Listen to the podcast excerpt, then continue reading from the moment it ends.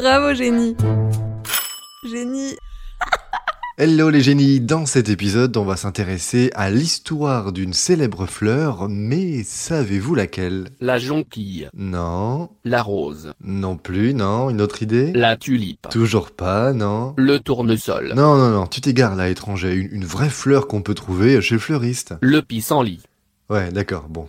Alors bon, déjà, euh, n'hésite pas à prendre un ton un tout petit peu plus réjoui quand tu fais tes suggestions, hein, histoire qu'on qu'on voit que t'as un minimum envie de vivre. Le coquelicot. Ok, le mec est parti donc. Le bleuet. L'acacia. Le bufflier, l'anémone, Ça l'azalée, va le être long. la pâquerette. Le magnolia.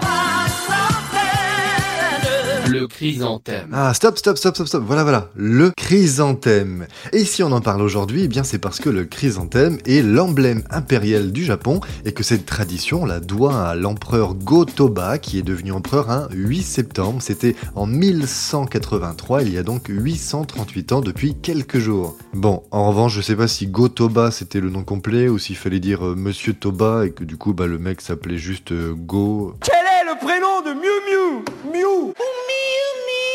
ouais, c'est un petit peu le même délire. Même si, attention, au Japon, le chrysanthème et Gotoba, ça rigole pas.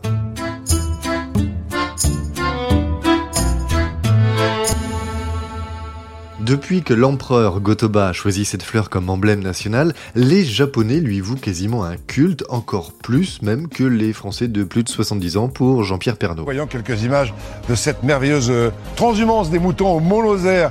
Quand on les voit comme ça tous ensemble, ça rappelle un peu les attroupements de la fête de la musique. C'est dire. Dans l'archipel, le chrysanthème est omniprésent, en particulier le jaune qui représente le soleil et l'immortalité. Là-bas, c'est la couleur que les Japonais préfèrent, car c'est celle qu'ils considèrent comme étant la plus originelle. C'est dû à l'étymologie de chrysanthème. En fait, ça vient de deux mots grecs, chrysos qui voulait dire or, et anthémis qui signifiait fleur, la fleur d'or donc.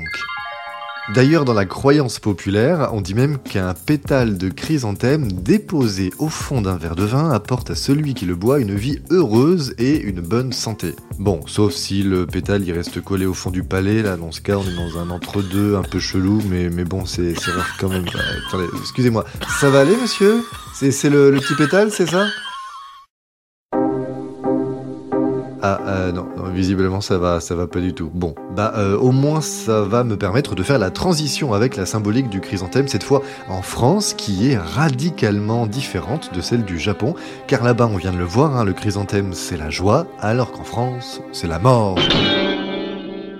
Sur les 23,5 millions de chrysanthèmes qui sont vendus chaque année euh, chez nous, 22 millions le sont pendant la période de la Toussaint, la fête des morts donc, vous imaginez un petit peu. Mais alors d'où vient finalement cette tradition un petit peu funeste de mettre des chrysanthèmes sur les tombes?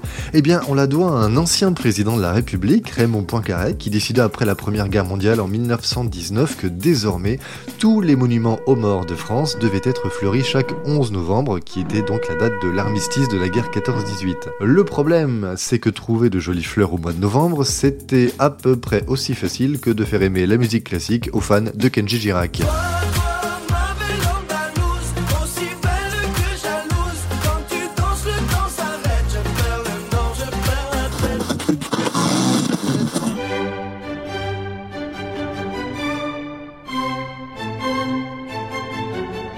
Heureusement, il y avait bien une espèce qui était en pleine floraison à cette époque de l'année, c'était le chrysanthème qui a donc été choisi par le président Poincaré.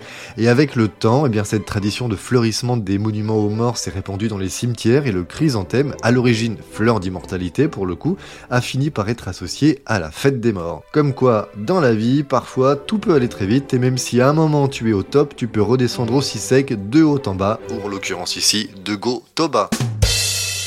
Voilà, voilà, je, crois qu'on va s'arrêter là. hein. De toute façon, vous savez tout, mais attention, juste pour aujourd'hui. Alors à très vite, les génies.